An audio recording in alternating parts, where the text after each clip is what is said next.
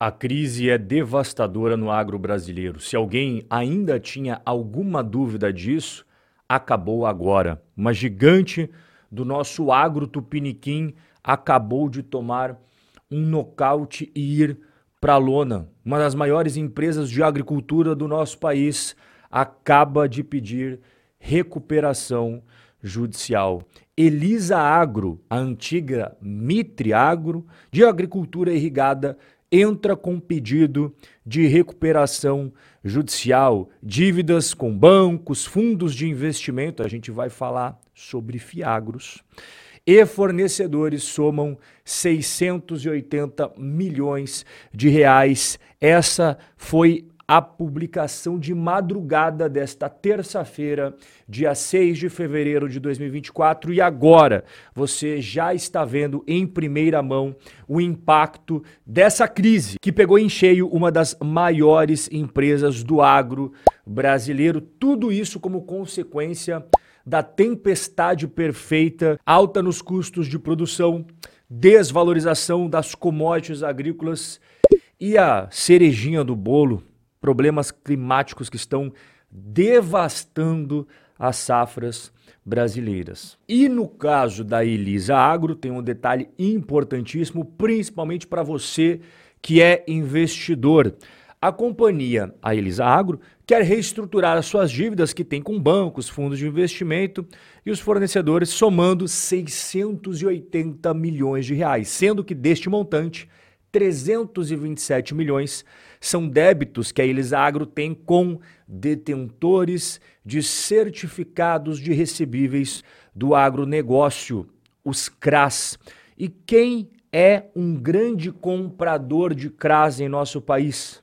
Os fiagros. Nós precisamos conferir se os fiagros da nossa carteira de investimentos do canal serão impactados por essa, por essa recuperação judicial aqui da Elisa. Né? Vamos ver junto se algum dos nossos três fiagros que nós temos na nossa carteira do canal tem Elisa Agro dentro ali do seu portfólio. Começando com o Risa Fiagro RZAG11. Se você observar do lado esquerdo, você vai ver todos os devedores que tem dentro aí do RZAG11. E se você analisar linha por linha, vai ver que nenhuma delas encontra o nome da Elisa Agro. Maravilha. Então vamos passar para o nosso segundo Fiagro, XPCA11, XP Crédito Agrícola. A mesma história, do lado esquerdo você vê cada um dos devedores e analisando linha por linha também você não encontra nenhum nome da Elisa Agro. E por fim, nosso terceiro e último Fiagro da carteira do canal se chama KNCA11. Mesma história, do lado esquerdo, eu deixei aqui para você na tela os devedores e nenhum deles tem o nome de Elisa Agro. Dessa vez, portanto, nós escapamos. Não vamos ser impactados por esse problemaço da Elisa. Agora, vai ter muito investidor que vai, infelizmente. E nós, eu quero deixar bem claro aqui, podemos passar isso no futuro. A gente escapou dessa, é verdade. Não vamos ser afetados. Só que não tem como eu garantir para você que a gente não vai lá na frente tomar um tropeço. Não dá para garantir para você que a gente vai escapar de todas. Até agora a gente escapou de todos os problemas que está tendo no agro. Mas não significa que será assim para sempre. Afinal de contas, o cenário do agro, que é devastador, ele está só no começo. Você vai ter que apertar os cintos, vai ter que segurar firme, porque o ano de 2024 já está se mostrando dificílimo para o agro e a gente só está em fevereiro. O mais curioso de toda essa história é que ontem mesmo eu trouxe para você essa informação. Dispara pedido de recuperação judicial no produtor rural. Perda das lavouras e aumento dos custos levaram a alta de 300% nos requerimentos de recuperação judicial de 2022 para 2023. Esse aqui é o mapa dos pedidos de recuperação judicial só de pessoas físicas, porque a lei brasileira permite agora que produtores, pessoa física, possam pedir recuperação judicial, desde que ele seja produtor do agro. E é exatamente isso que mostra aqui esse mapinha. Grande concentração dos pedidos em Goiás, no Mato Grosso, Mato Grosso do Sul, Minas Gerais, que ali a gente sabe, né? É a grande produção rural, a grande produção agrícola do nosso país. O agro está muito forte nesses estados. E esses dados, igual você está vendo, é atualizado até o final de setembro, ou seja, o fim do terceiro trimestre. Nós não temos computados aqui outubro, novembro, dezembro, janeiro e fevereiro, que é aonde apertou mais ainda a questão da quebra que está tendo na safra devido à situação climática tenebrosa e também a queda do preço das commodities. Veio cada mês que foi passando piorando cada vez mais. Vou mostrar daqui a pouco o gráfico para você dos preços. Então, esses dados, eles já estão defasados e podem ser muito piores. Vamos aguardar as próximas divulgações do Serasa para a gente ver efetivamente a crise do agro batendo com os resultados mais atualizados. E aproveitando, né, falando aí do caso mais recente, que é da gigante Elisa Agro, vamos entender o que aconteceu no caso específico dela aqui. Em 2020, essa empresa ela estava instalando seus pivôs de irrigação. Afinal de contas, a Elisa trabalha com agricultura irrigada. Só que esse sistema de irrigação, ele depende de materiais importados. E dos 76 pivôs que irrigam uma área de mais de 7 mil hectares da Elisa Agro, ela instalou 58 deles entre 2020 e 2021. Eu não sei se você lembra o que aconteceu nessa época, mas o C19 ele arruinou a logística do comércio global. Então muitos equipamentos acabaram chegando atrasados para a Elisa e além disso, teve também a questão da política do lockdown, os operários que eram responsáveis ali por muitos projetos, eles não podiam frequentar os alojamentos dos trabalhadores devido ao distanciamento e tal. E isso também acabou atrasando o projeto e, por consequência, prejudicando o cronograma de receitas da empresa. Bom, só que passaram alguns meses, aí teve o boom das commodities agrícolas que elevou o preço dos grãos lá para cima, né? E acabou favorecendo a empresa. Afinal de contas, quais são as principais culturas que ela tem? Algodão, feijão, milho e principalmente a soja. E o preço de todos esses daqui, sem exceção, subiram muito, atingindo o auge de preços ali em 2022. Isso é uma notícia muito boa.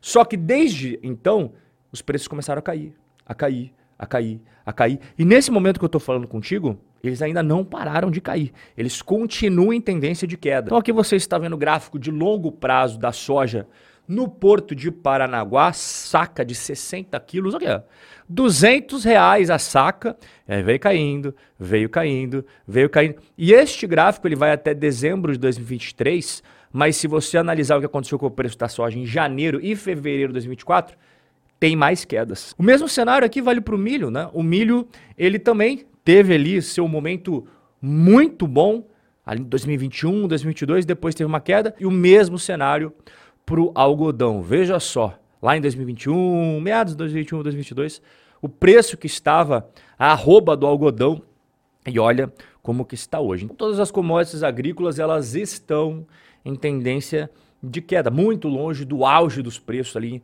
naquela época pós C19 com a explosão das commodities agrícolas. A Lisa Agro, especificamente, ela investiu cerca de 500 milhões de reais na instalação da sua estrutura operacional física e boa parte do financiamento disso tudo foi através da emissão de CRAS, certificados de recebíveis agrícolas que nós vimos lá no começo do nosso bate-papo. Como eu te mostrei, a nossa carteira de Fiagros não será impactada por esse evento específico da Elisa Agro, mas é bom a gente ficar esperto. É bom a gente se preparar, porque tem mais tempestades à frente. A previsão do tempo aí, né? No cenário do nosso oceano de agro, fiagro, enfim.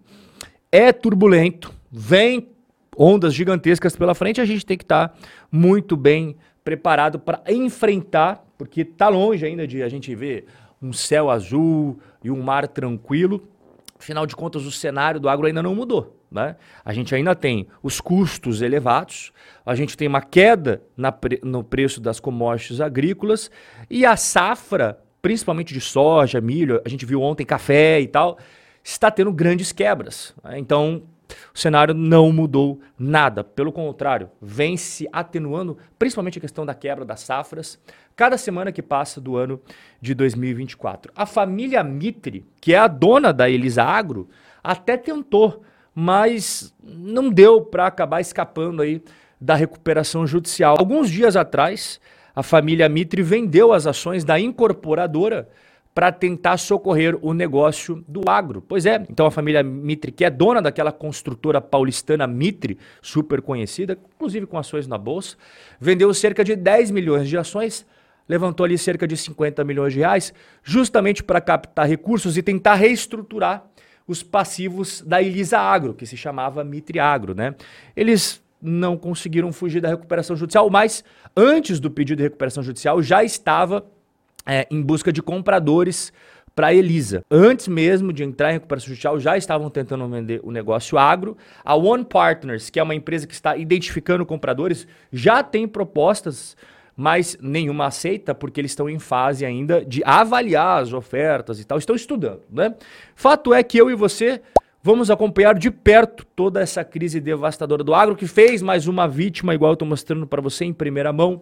Infelizmente, a Elisa Agro não teve como fugir da recuperação judicial. É uma pena, né? Porque junto você tem um monte de fornecedor, um monte de empresa que emprestou dinheiro, tem também os funcionários, mas infelizmente, pelo que tudo indica, não vai ficar só na Elisa Agro.